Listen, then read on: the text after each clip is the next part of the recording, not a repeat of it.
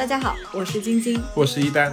说起来也是有一段时间，我们两个没有坐在这里录节目了。上次还是一月份的时候，嗯，聊完《快乐大本营》之后，刚好看《单身即地狱》，我就找我的朋友胡可来聊了一期嘛。过年前，我们本来还商量想要在过年期间远程录个节目，看一下要不要聊春晚啊这样子。嗯，但后来也因为各种各样的事情。反正就没有录成，今天终于又可以坐下来录播客了。原本的想法是想看看要不要录我们之前策划的这个专题，本来想说看看综艺史这个方面有没有什么可以梳理的嘛。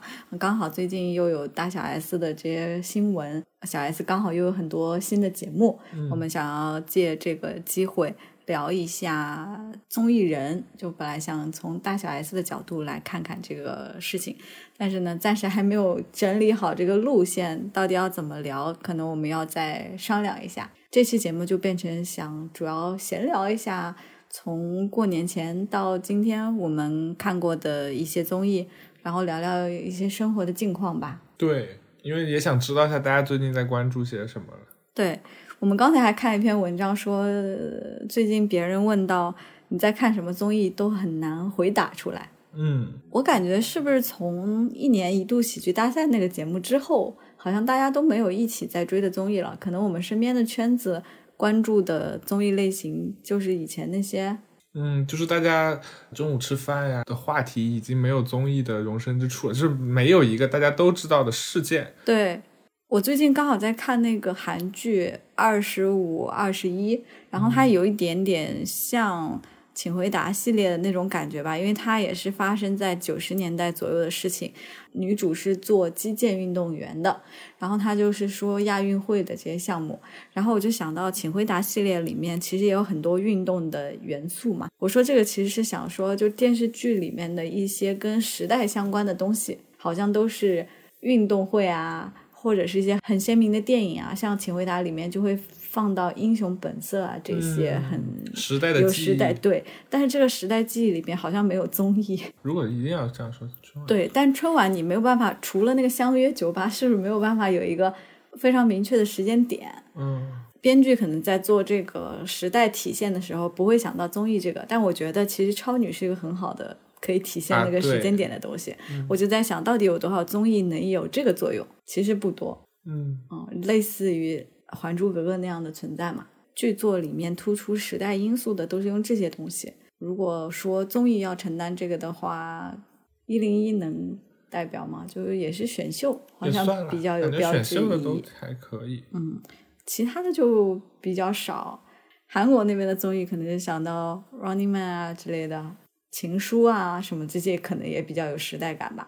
就是我觉得综艺对于我们经常在看的，肯定都能划分出一些时代感。但是如果是要全民共同的记忆，可能还都得是大家一起看电视的时候那些综艺，可能大家会有比较时代感。比如说《交换空间》啊，啊对对，非同一首歌啊，就这种在电视上经常一直在播的，大家会有一些记忆。想到我们之前看湖南卫视，其实除了超女之外，那个真情也蛮有时代记忆的。就有一段时间，大家不都是在说什么“人间有真情，人间有真”，今天谁谁谁会不会来到现场什么的，就是这些也是共同记忆吧。这次过年回家，我想到要聊回家适合看的综艺这个话题的时候，觉得挺有意思的。我每年过年回家的时候，都会想说，如果电视上没什么好看的，要和父母一起看什么综艺节目，我都会绞尽脑汁 想，哎，我今年回家要跟爸妈看什么节目？但是我其实也做了很多的探索。今年回家以后，我尝试跟爸妈一起看了。令人心动的 offer，医生那一季，然后还有青春环游记，因为我本来想和爸妈分享那种这种节目模式的快乐，但是他们肯定不会接受新西游记，我就想说先看一下青春环游记，看能不能入戏。还有就没做什么特别多的尝试了，但是我做完尝试之后，我总结了一下，跟父母最适合看的综艺类型是恋爱综艺。因为前面这些我刚刚说的那些《青春环游记》啊，嗯，啊，心动 offer 啊，包括一些其他游戏类的，就跑男啊这一些常规意义的综艺节目，我爸妈都不爱看。但是我们一起看那个《半熟恋人》的时候，爸妈就很期待。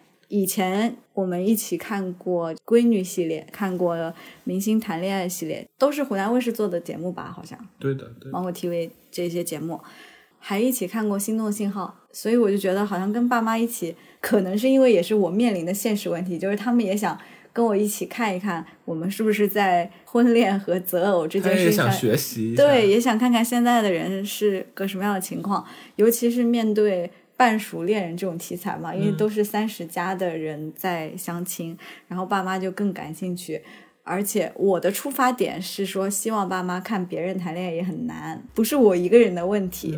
然后爸妈的期待肯定是说，让我看看别人是怎么样子，所以双方的需求都可以得到满足。大家在看节目的时候也可以讨论你喜欢哪个男嘉宾、女嘉宾啊之类的。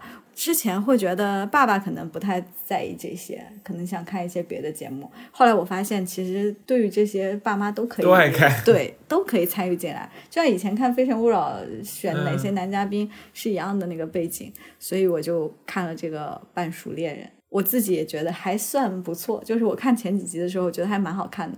看到后面渐渐的有一点疲倦，但是感觉节目整体制作还是挺不错的，是一个三四星的水平吧，就是蛮好的。反正我一开始看的时候，我就觉得它有点太急了，是或者说它是一个资源不太好的节目，它的。演播室的部分特别一般，就会发现嘉宾们没有任何的点，但又要硬让他们说话，嘉宾的时长也很长，就是要给他们面子嘛，可能是，所以他们会讲很多很长的话。废话，对，我我反倒觉得景甜其实表现的蛮好的，就是她有一种那种傻傻的气质，就是她在演播室的人设是跟我在电视外面是一样的，就是她也是一个单身女生，也想要甜甜的恋爱，但是却觉得这件事情很难。但是我觉得王子文虽然说了很多金句啊，但是我感觉他也没有发挥我想象的作用，因为我想象的应该是。她通过恋综找到了男朋友，对吧？她其实对这件事应该和别人有很不一样的角度。她只有到已经很后面了，她才说觉得自己在里面拍和看他们拍是很不一样的感觉。我觉得她很早就应该应该多讲多讲这方面的事。对对对对对。我当时为什么会注意这个节目，主要是因为。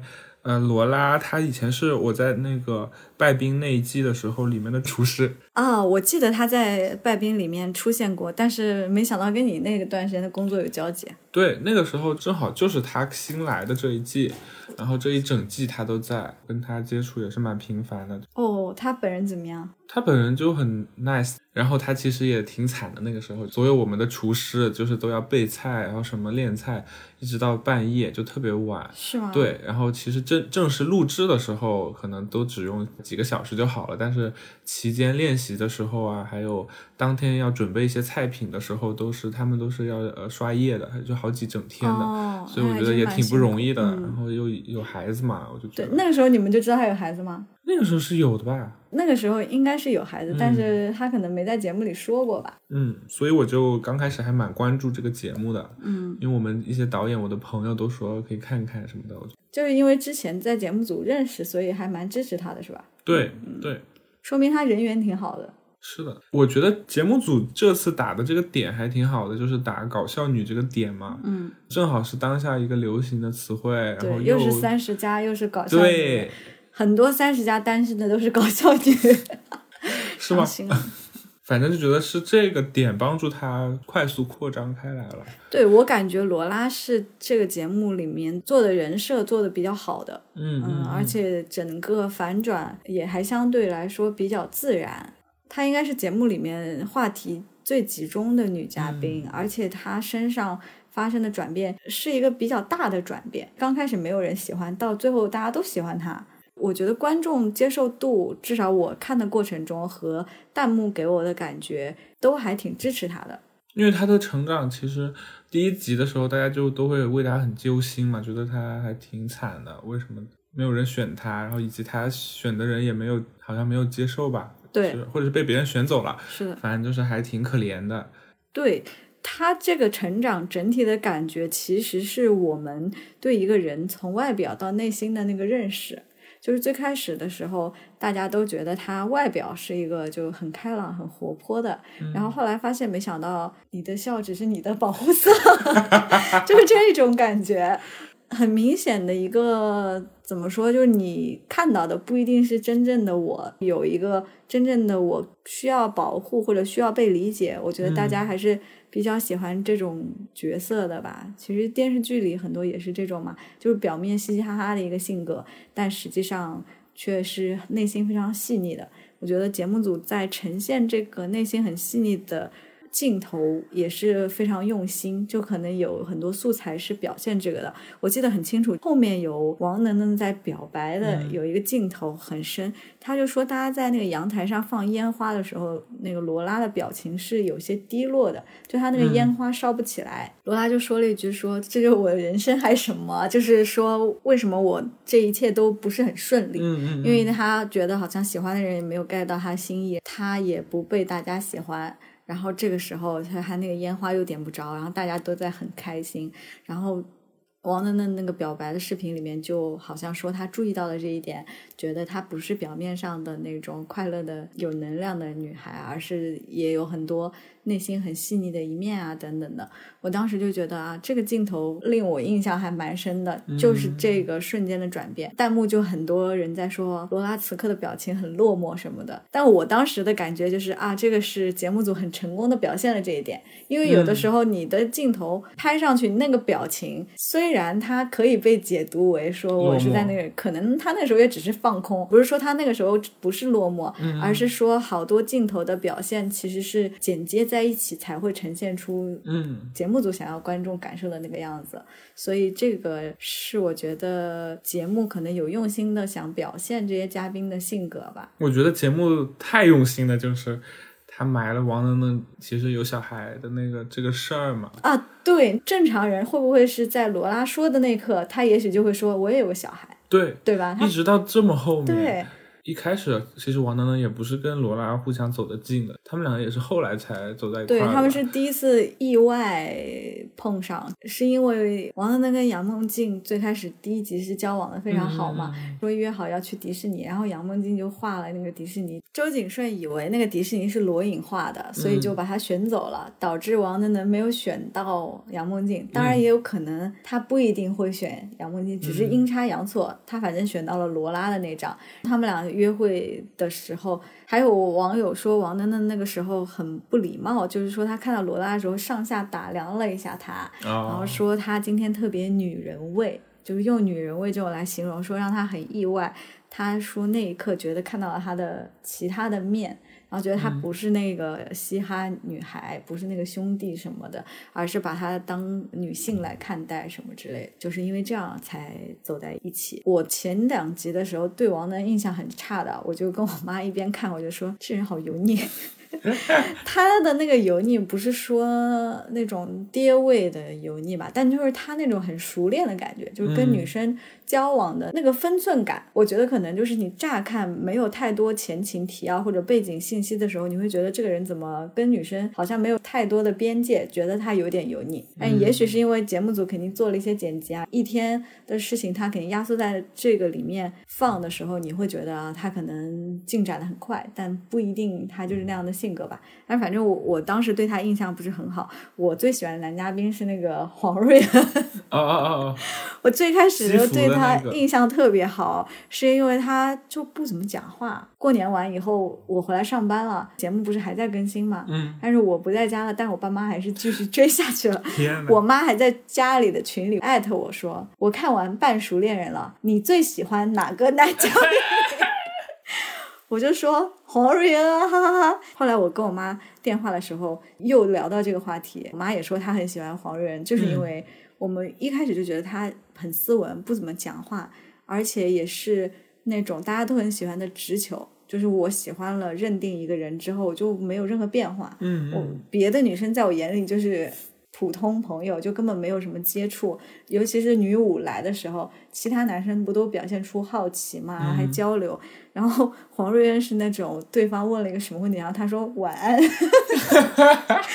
因为他就是想把这个话结束了嘛，他也没有想要去看别的机会啊或者怎么样，就觉得他是个比较坚定的人。那你觉得里面有喜欢的嘉宾吗？我只看了开头几集，然后中途我都是在抖音上看的，哦，所以我你就看了一些高能片段？对我可能比较知道的就是罗拉那个修罗场的那个故事。还有那个医生，那医生被骂好惨，后来我感觉他被骂主要的原因是说他好像是现实中有女朋友，然后来上节目。哦哦哦这个具体我不太清楚，但是我觉得可以不管他生活中是什么样的人，就论他在这个节目里的这个性格嗯表现嘛。就他在节目里塑造的一个人设，本来好像是比较专一的，就是他还是很喜欢罗拉和还是怎么样，但是后来又是有一些那种犹豫、止步不前，跟王能能相比很明显的，王能能就是往前冲嘛，然后他就是那种会弹幕的分析啊，我觉得也有一定的道理。其实他是不好在节目里表现出他对于有孩子这件事情的可能不能接受的这种感觉，他总不能说、啊我我一听到你有孩子我就算了吧，对吧？他就是那种退缩的感觉比较明显，后来就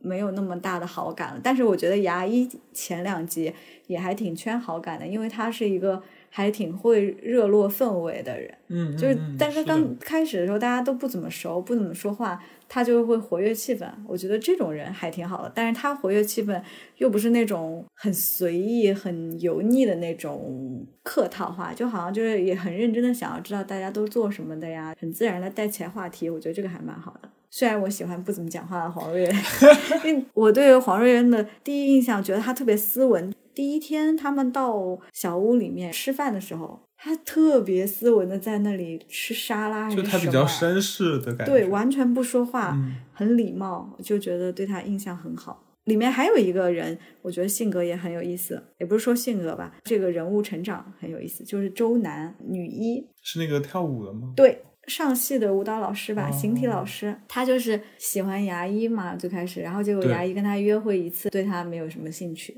后来跟黄瑞恩约会，那黄瑞恩肯定也对他没有什么兴趣。后面来了一个男五，刚开始跟他发展的也挺好的什么的，然后中间也对他没有兴趣。好惨啊！对，男五最后也去喜欢罗拉了然后，最后就是三个人喜欢罗拉，周南就没有人喜欢，他就哭了。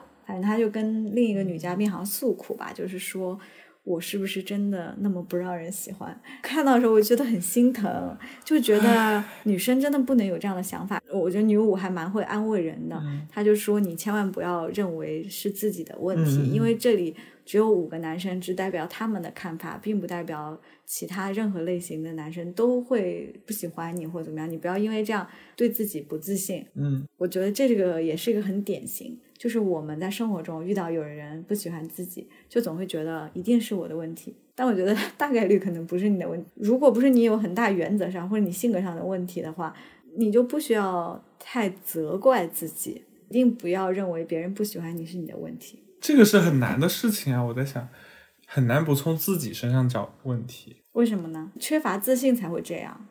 那你说是为什么呢？就说，哎，你已经是满分了，或者说，你看你现在的心态也是不存在满分这件事情，嗯就是你是一个性格，它不是一个比较的状态，嗯，就是你的性格是多面的，你有 A、B、C、D 这些面，别人的性格也是有 A、B、C、D 这些面，只是说你们这些面合不合适。他可能就是觉得他更想找一个 E、F、G 的，然后你是这个 A、B、C、D，那不就是哎不合适的原因，并不是因为你 A、B、C、D 面表现不好，对吧？嗯我觉得周楠好像是那种比较闷闷的女生，好像不是那种特别开朗的，有自己的心事，但是又很单纯的感觉，在约会的过程中跟他们没有那么聊得来，所以才没有继续下去。但是肯定也有人喜欢他这个类型的嘛，比如他们如果都喜欢舞蹈的话，都有共同经历啊，或者是生活圈子差不多，可能才更容易聊得起来。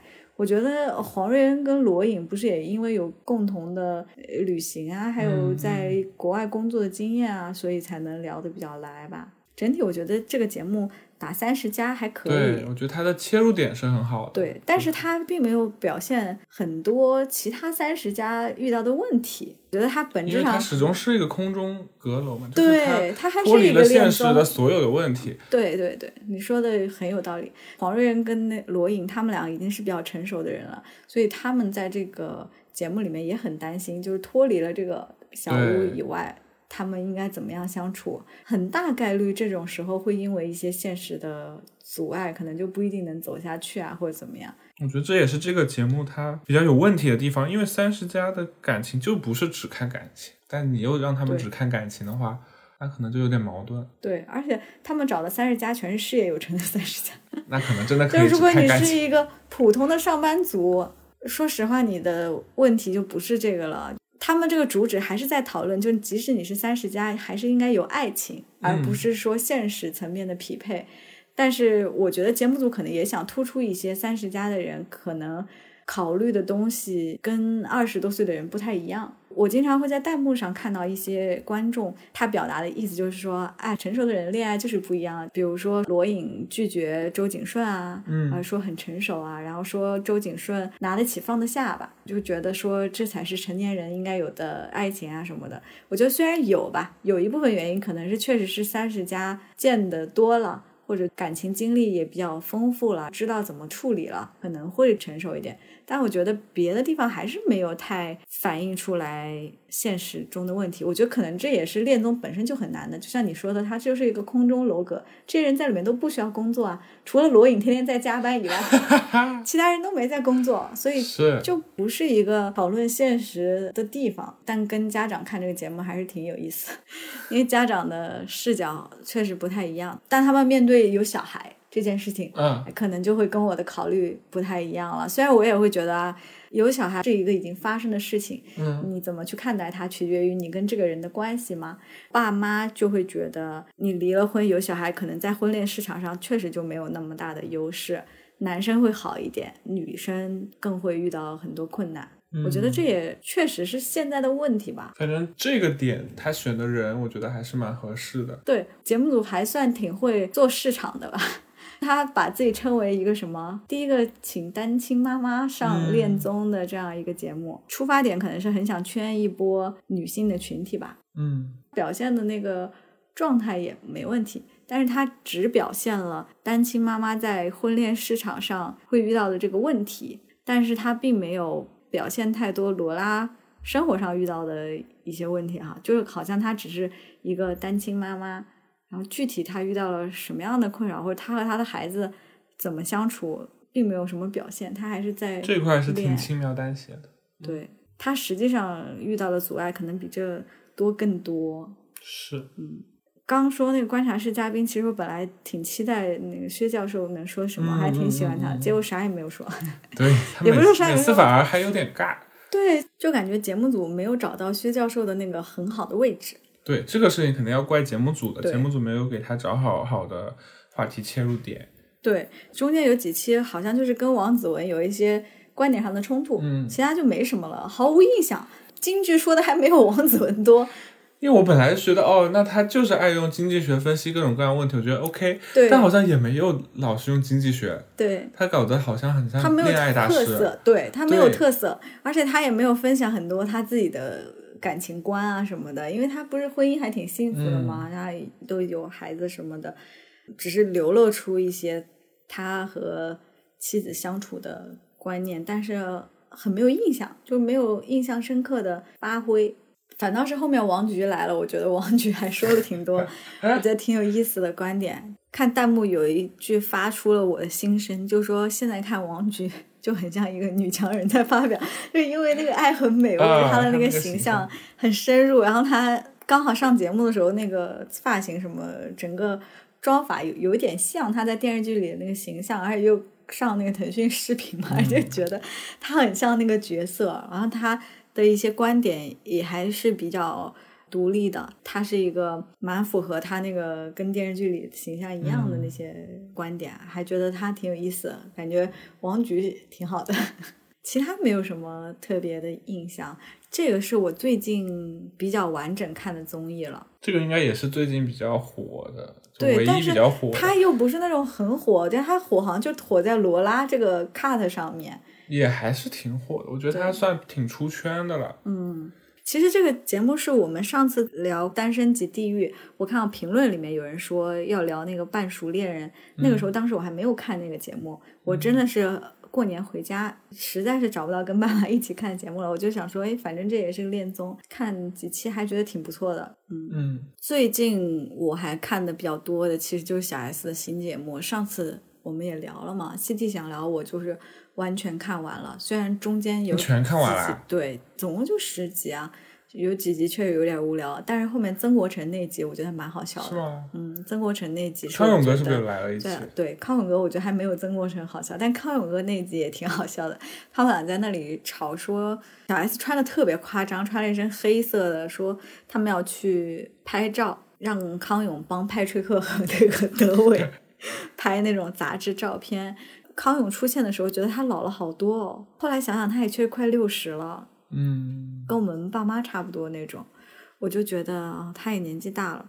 他们俩在一起的时候，那种感觉呢，还是很好的，就是还是彼此信任的感觉。但是呃肯定是回不到康熙那种感觉了。反倒是后面我就是因为看完《西地想聊》之后，我看弹幕上有人说还不如《小姐不西地》好笑。嗯嗯嗯我想啊，还有一个新节目，因为主要他这些节目也不在内地播，也没有宣传，他微博现在也也不怎么发了嘛，就是因为之前的那个事件。然后我就去看了《西地小姐姐不不吸地地》，觉得确实挺好笑的。我看第一集其实没感觉，因为看第一集的时候，我就想说，这不是《七弟想聊》里面那个陶晶莹的办公室嘛？就陶晶莹现在在做一个电商的品牌，跟一个人合伙，就介绍说那个办公室特别大什么的。看《小姐不吸地》就是在那个办公室录的，整个环境就感觉制作有点粗糙，就不是那种以前的影棚，它不是搭的棚，就是一个空地。对他那个空地，每次人讲话声一多，就特别嘈杂。对，而且它没有音乐，非常的干。那个节目它有一点点，只有。音效吧，就啧啧这种 蹦出来的那种嗯，它没有呃阿咪老师了，就是没有那个 啧，就没有那些比较活泼的，而且它节奏相对来说，我觉得比康熙好像慢一点。就康熙是那种感觉话接话，话接话，它这个感觉是环境稍微放松一点，很家常。对，我觉得，因为这个节目好像也是 B two 做的吧？对就是说我觉得 B two 真的有点土，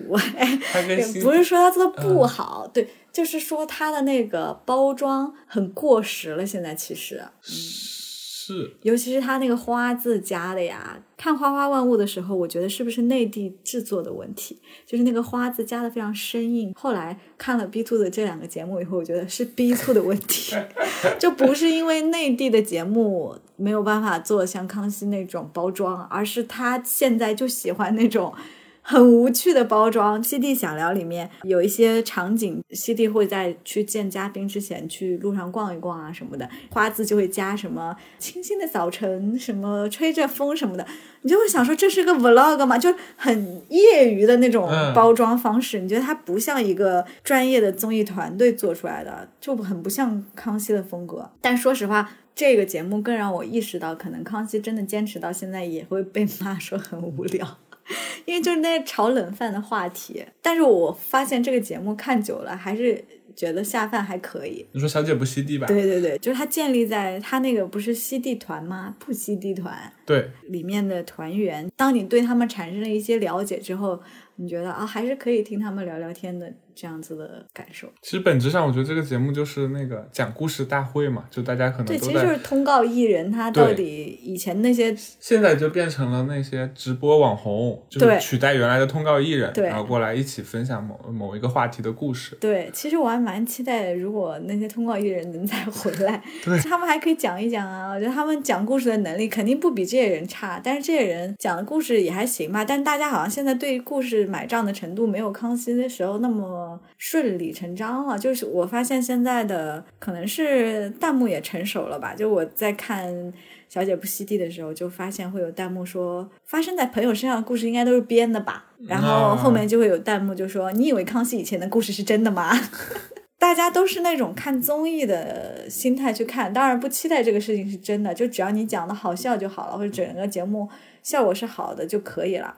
他的这个节目话题还是停留在古早的康熙模式里面。虽然康熙其实以前发掘了很多新鲜的话题啊，我觉得在这一点上还蛮有创意的。最开始那些卸妆啊、美鞋啊、留针上的那些那几期，我觉得挺好笑的，就很经典嘛。现在再看这些话题，也有可能是我们见多了，就觉得一点也不稀奇了。就像你还在在聊。渣男的事情 还在聊什么？呃，女生拍照修很大呀，什么的？以前其实也是啊，以前不是有专门有期说什么无名美女啊，还有什么就是那些在网络上很红的女生啊，然后本人好不好看啊，就是这种话题。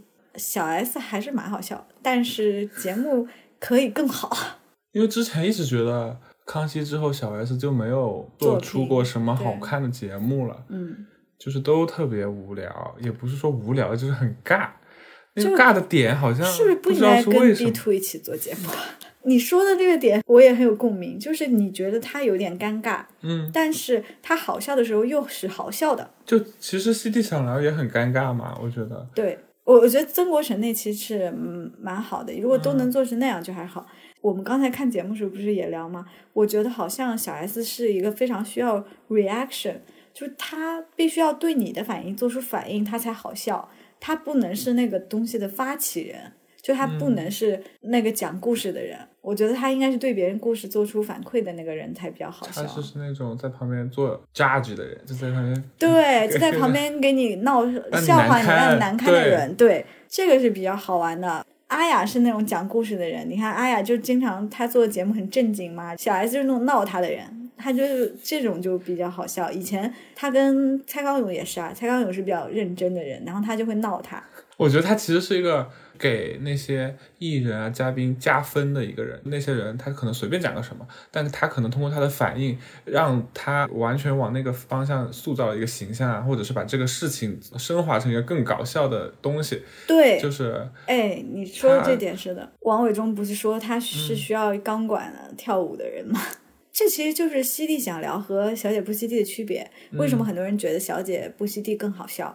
我觉得就是因为她的擅长的点就是在人群，在这个人的反应中发现这个人的特点。你像那个《小姐不吸地》里面那些女生，就是不吸地团的那些人，最开始对他们都没什么印象嘛。但我觉得小 S 还蛮会 cue 他们的，会把一些点安在他们身上。像那种方婷很无聊啊，真灵是什么妈妈桑啊，就 那他就是我们小时候或者我们身边那种很会起外号的人。这样就很了不起啊！会起外号的人，就是说，不是说就是带节奏的人，他就哎，对，当然不是说起外号这件事好啊，就是有很多人起外号其实是很价值别人，很不好的嘛。但是放在做节目上，其实他很会观察这个人的点到底在哪。对。但我又觉得我们上次聊过那个老娘的老娘，嗯，也挺好的。就是老娘的老娘，我觉得他好像因为那个是他在讲自己的故事嘛。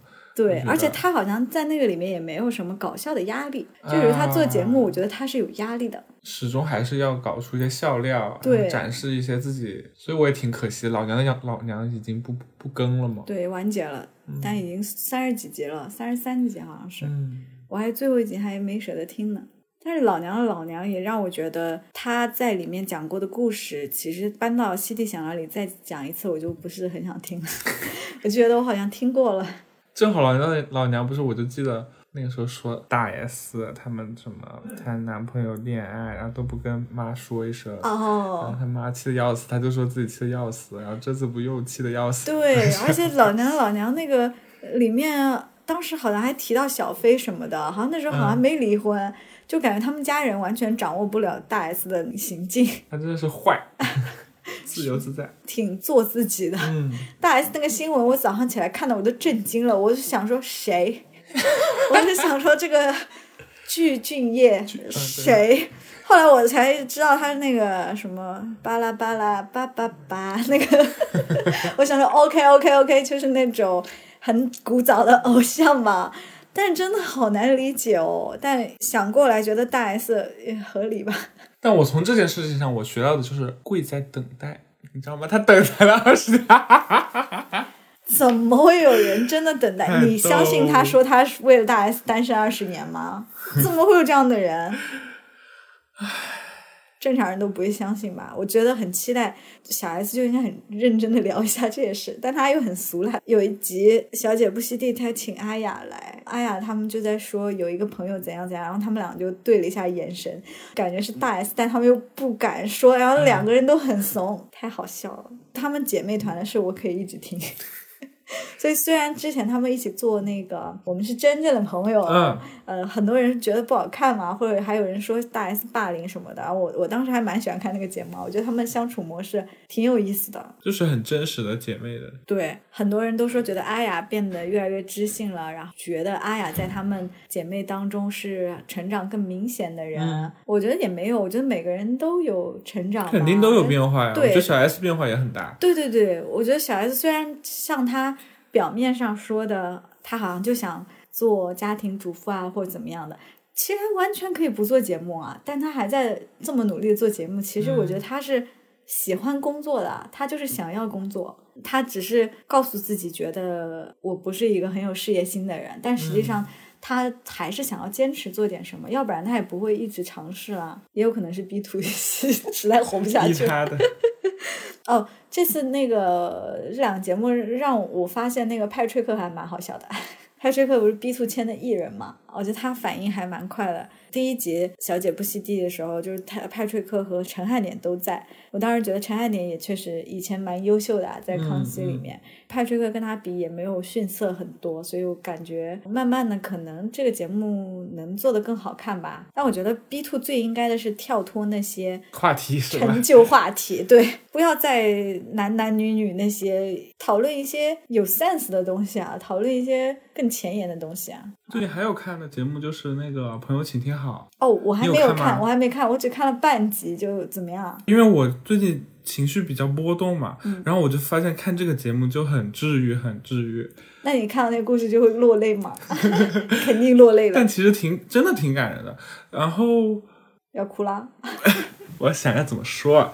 就是这一季他们就简化了很多东西，就把那个挑战的呃事情没了呀？不不就变得很弱，哦就更多的就是他们跟朋友相处，然后每次有新的人来，大家像朋友一样一起读信，然后挑战那个播出率是吧？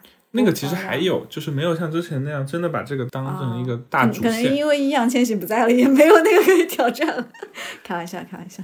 这一季嘉宾是谁？井柏然是不是？井柏然、董子健，哦，对对对，我就觉得大家都过得好苦、啊，唯一就是这个感受，因为那个他们这一季，因为上一季太多那个难过的事儿，他说这一季是发现美好。哦，然后？结果呢？打电话打进来啊，那个读信啊，都全都是很难过的事。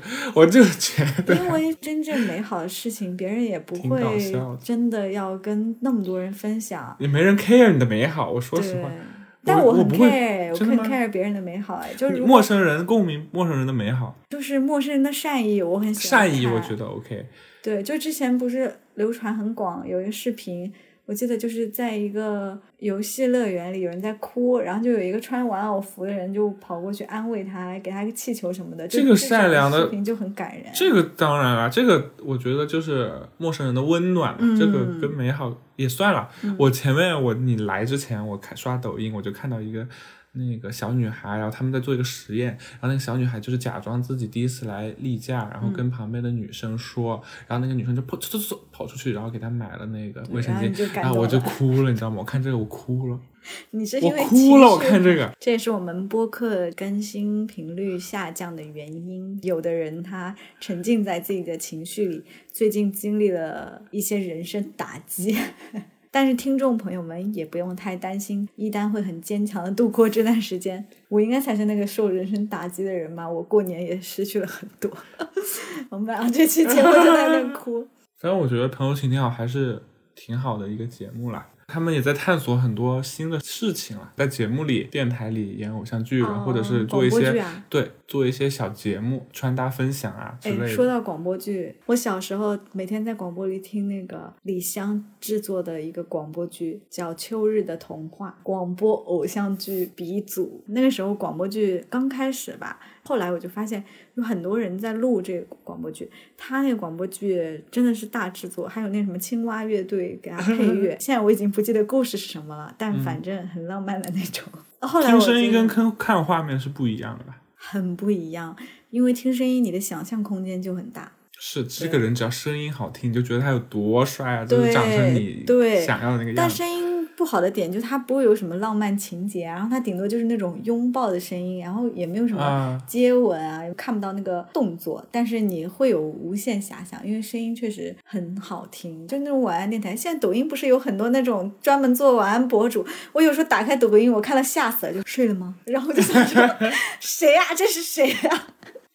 我想现在短视频真的是。就是把以前的那些东西都拿出来，花样就真的是循环的，就是你其实也想不出来那么多东西了，就大家都是翻着花在玩。但广播这个，我确实是觉得我也是很有情感共鸣的。上大学的时候吧。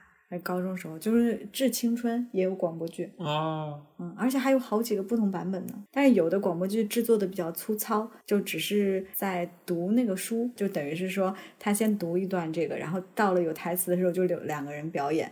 但有的广播剧，就比如说李湘制作那个《秋日的童话》。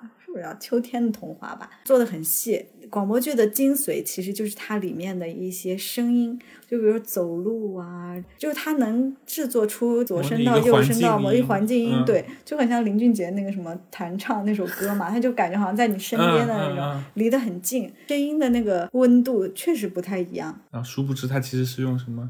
豆子模拟的，钢片模拟的。那个《天天向上》不是做过这个？我以前特别喜欢看这种，就是还有那种恐怖电影里面那个什么呃，拿芹菜对，然后拿西瓜切的那个。但声音真的是，比如说恐怖片啊，就是那种你把声音关掉，你其实就不觉得恐怖了。就是那个声音制造的那个东西远大于画面可能，但它也是一个结合的效果啦。跑远了，你再说那个朋友，请听好呢。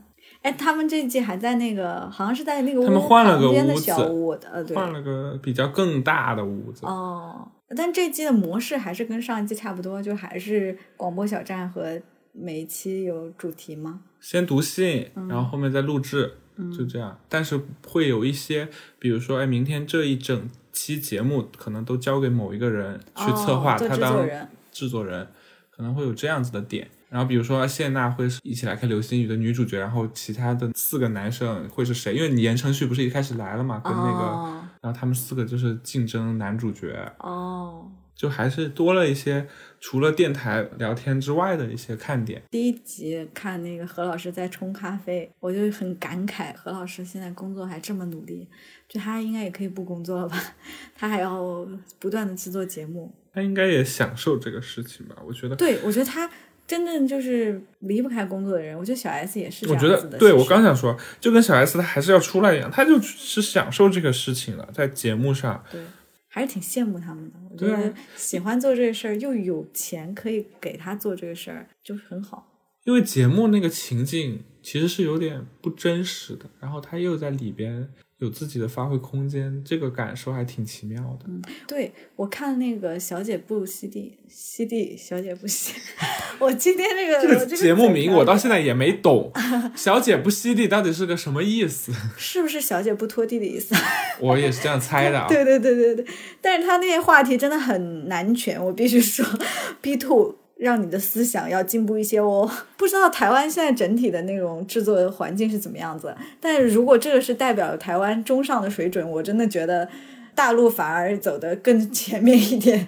虽然也是在模仿可能韩国的一些花字的。技巧啊，还有一些制作方式，但我觉得也有渐渐有一些自己的风格吧。也许我在想，会不会就是一个制作团队，它的局限也都在他的这个擅长的东西的能力范围内了。那当然，他做恋综，他可能就之后就只做恋综。你觉得这样是？所有团队目前几乎都是这样的，就是说我擅长这个领域。对，哎。那谢迪奎现在他们在做啥？反正都是跟亲子肯定有关的哦。然后比如说那个，那向往的生活，可能他就做向往的生活这种。对，因为外面的资源，你可能这一块你是比较有优势的呀。嗯。家庭伦理啊什么的，他可能这一块他比较看得透、吃得透，因为做过研究嘛。啊，或者是编剧也比较擅长。对啊。就可能编主要是编剧团队，也许是。对啊。这个原因。然后你艺人资源什么的也这一块也比较多了。我家那闺女，你可能就是你明确知道。哪些人是谁闺女这一块的市场，你已经都摸清楚了。嗯，然后家里要装修怎么弄这一块，直接沿用之前的就行。嗯，但就感觉你对比一下，你觉得老罗的团队是不是弹性好像更强一些？就他们比如说做单人的这种节目，好像也不差，他好像也不完全是只做游戏类的。嗯，但他大部分确实也是做游戏的，对吧？你看，包括那个你积累很多游戏的。时候，都是拿游戏去填充。最近那个出差不是又开始做了吗？嗯就觉得还挺有意思的。老罗其实是游戏加旅行，对吧？它还有花样，还有三十，它还有美食，它是范围比较广的。嗯，哎呀，就如果有这样一个团队，就很难得，感觉很羡慕这种可以制作各种不同不一样的东西，而且都能做好。好，感觉好像最近也就这些节目嘞。我今天中午还在看那个东方卫视新做的音乐剧的节目，哦，好它就？叫《爱乐之都》，哦，它就是哎请了四个评委，嗯。然后还有一堆音乐剧的演员，嗯。然后他们一起去争夺，比如说 A 级演员啊什么的，可能哦。后面就是跟深入人心那个大概念可能有点哦。像，但是呢，他就是我真的我就困了，他就是完全没有任何的接地气的改造，或者是你看点的集中，就它很像一个音乐会，真的就是这两个人来了，然后表演一个经典音乐剧选段，然后那两个人来了又表演经典音乐，我、妈呀，我真就可能对音乐剧感兴趣的人才会。就是你一定得找到大众最能理解、最能 get 音乐剧演员厉害的点，或者是会起鸡皮疙瘩的那个瞬间是什么？你比如说深入人心，他起码能找到什么唱嗨 C 还是什么，反正就是他会有一个比较能打的点吧。嗯你这个真的我觉得东方卫视这个团队很神奇。东方卫视给我一种做什么都像在做达人秀的感觉。他做那个什么武林大会啊，做那个什么，就是反正他那套节目好像都是同一个棚，然后同一个 同几个人，就是评委在评选一些选手，对都是这个概念。对专业节目表演，然后再是不是因为他们评委。做节目的人去了效果文化。对啊，他其实以前今晚八零后，我觉得做的真的蛮好的哎，就是在那个时候，还有那个呃一些脱口秀节目，那个百乐门有喜剧那些，基因的，对嗯，哎、今年吐槽大会也没做。没有做，对啊，本来应该是到第五季还是第六季了吧？嗯应该是在去年十月份就有了，结果等没有做，现在直直接做脱口秀大会六了。哦，那奇葩说呢？我记得往年这个时候奇葩说好像也播了，奇葩说对，好像没声音啊，但之前不是在选吗？对啊我记得朋友圈还看到有人发在招募呢，报名啥的，应该报完很久了吧？应该都筛选过了吧？今年我就觉得很多综艺就是没声音了销声匿迹了。，对，大家吃什么饭啊？我就想，好惨。跟疫情也不完全相关吧？对啊，就是其他也有节目在录啊，你就觉得不光是选秀没了，啥都没了。好像《向往生活》快来了，因为《向往生活》那个导演。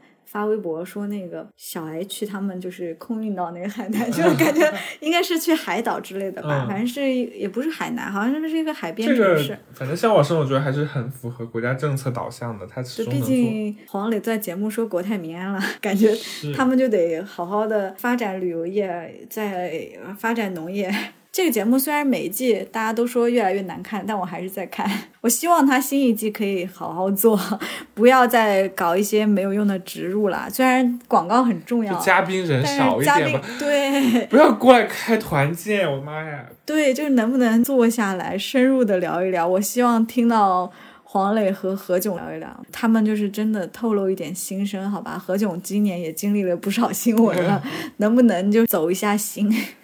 是。好了，那综艺这边差不多了。最近有玩游戏吗？最近我就是在玩 PS 四嘛，我我就是在过十年前别人的人生，我在玩那个底特律嘛。没有十年前，这个是我五年前吧。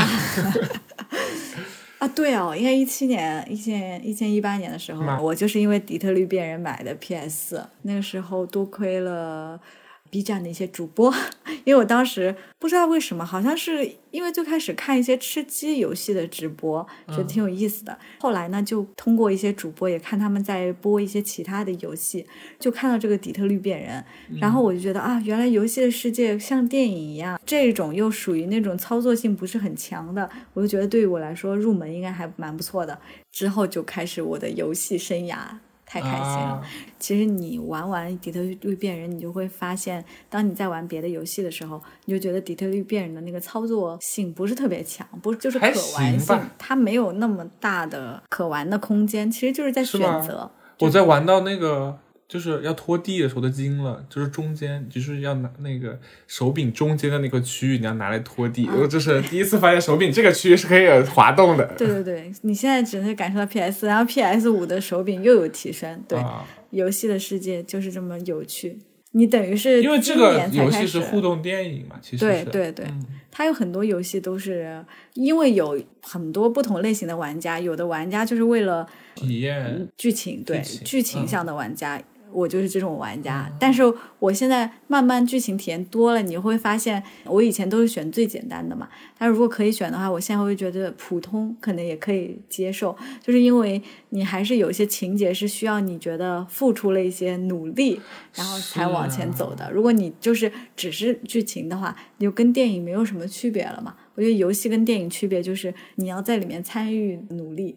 那我真的有努力啊！我觉得我心脏都要掉出来了。因为你本身情绪比较容易波动，好吗？然后再加上最近，而且我就觉得我为什么连那个游戏里的人物我都讨好不了？就是每一个人对我的那个好感度，我选了个啥他就叭下降，叭我就气死了。因为那是不可控的。我又不希望重来，我就你知道吗？这就是告诉你这个人生的道理。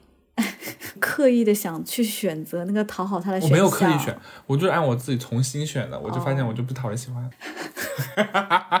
你不要跟那个周南一样好吗？你不要在自己身上找原因，你就是把自己过好，不需要讨好任何人。是的，对我最近在玩那个很流行的老头环，对对，Elden Ring。嗯，就是说很难，对我来说很难。我才刚刚开始到第一个 boss，就是大家不是刚开始第一晚上很多人就在打恶兆了嘛？我现在还在打恶兆，然后还没有打过去。我现在的策略就是先把这个血条加到满，然后我再去尝试打 boss，因为我现在技能太差了。这一切又要回到我们上一期节目提到的阿斌这个人。上期我们在闲聊时候聊塞尔达，不是说那个阿斌跟我说什么，呃，让我去学什么东西啊？我就不要听他讲。我就是因为听了他，我问他那个 Elden Ring，我说大概是个什么难度啊？他说跟塞尔达差不多。嗯。然后回来我就跟阿伟说，阿斌说那个 Elden Ring 跟塞尔达差不多。阿伟后来也买了，然后我俩打的第一天，他就说好像全世界都是人马。就本来你觉得塞尔达也有很简单的区域啊，就那些猪，你要是没学会那些盾的那些东西也可以啊，对啊，嗯，还要等法环不行，就有点很容易死，是吧？很容易。有一天我在支撑你玩下去的动力是什么？就我想变强。你在外面打工，你回家在这个上面，你还要对我也是这么说的，就真的很难。有一天晚上，我正在玩那个。艾尔登法环，然后我室友说：“啊，你在玩游戏吗？”嗯，他说：“我我可以来看一下吗？”我说：“可以啊。”我在打那个恶兆，然后我就是每次一重开，大概两分钟就死了，然后就是那种我上去擦擦擦，呃，那个三刀，然后那个恶兆的血条大概过百分之一吧，然后我就死了，然后我室友就说。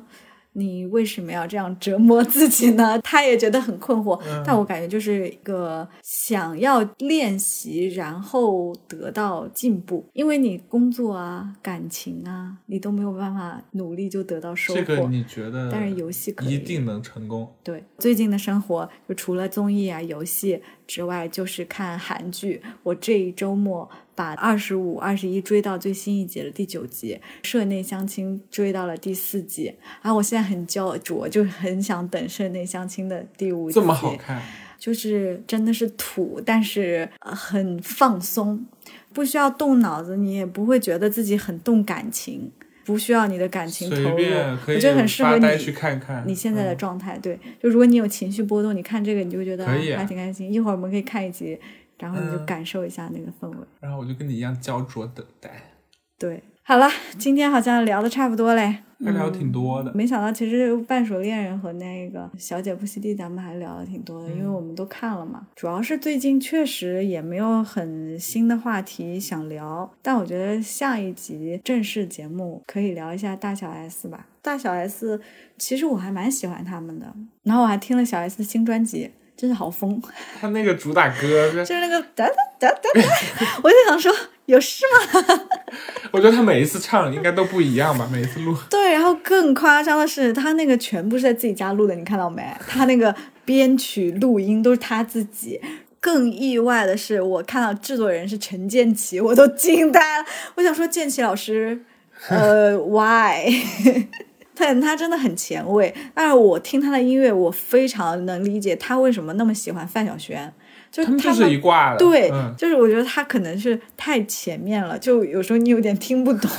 范晓萱我觉得还是可以听懂的，那个专辑封面也很好笑，那个白眼翻的也非常到位。反正小 S 我就觉得希望他开心，这个就有观众缘，就是观众希望他开心，不管他怎样，就包括好多人劝他离婚啊什么的。我那天看到那个罗元素写的那个文章，说那个脱离钢管舞蹈那个小 S，然后后面说他说劝他离婚。看到就觉得他婚姻不是真的幸福，就大家很操心。因为他说自己那个什么机器很久没启动了，三年没有性生活，对对对，五年吧，我忘了，反正是说这个。他真的。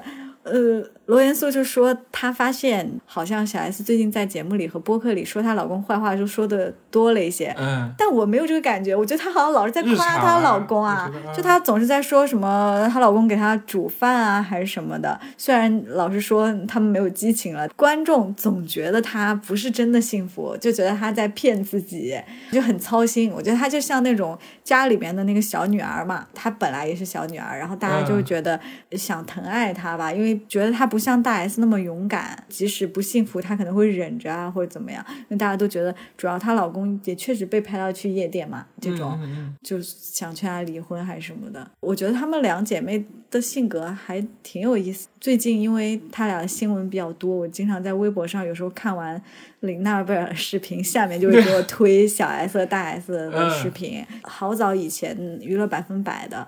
然后觉得他们俩好可爱哦，以前是，还有大小爱吃那个什么大 S 小 S 大小 S，好可爱，然后就觉得啊，好青春，好青春。现在就哎变成新闻，但你又觉得娱乐圈好像并没有把他们迭代掉啊，他们还是在始终有他们的位置。对啊，很厉害。然后我也很喜欢看小 S 在节目里面流露自己的那个感觉。哎，不讲那么多了，下次我们留到下一期节目专门来聊一聊。我觉得还蛮喜欢他们的。还有什么想和大家分享的吗？就是看了那个花束般的恋爱啊，对对对对，那个我也很喜欢。我朋友去看，我朋友刚开始放，他就把那纸巾拿出来就开始哭。哦，那我倒没有刚开始也哭哎，就是因为他看第三遍了，他是看第三遍，然后一开始他们俩很幸福，他就开始哭，他就说我就知道他们会该当初那么幸福，然后我就在旁边，我都我全程没有哭一滴呢。嗯，为什么呀？你在最近情绪这么波动的情况，因为我的感情观，我就是觉得，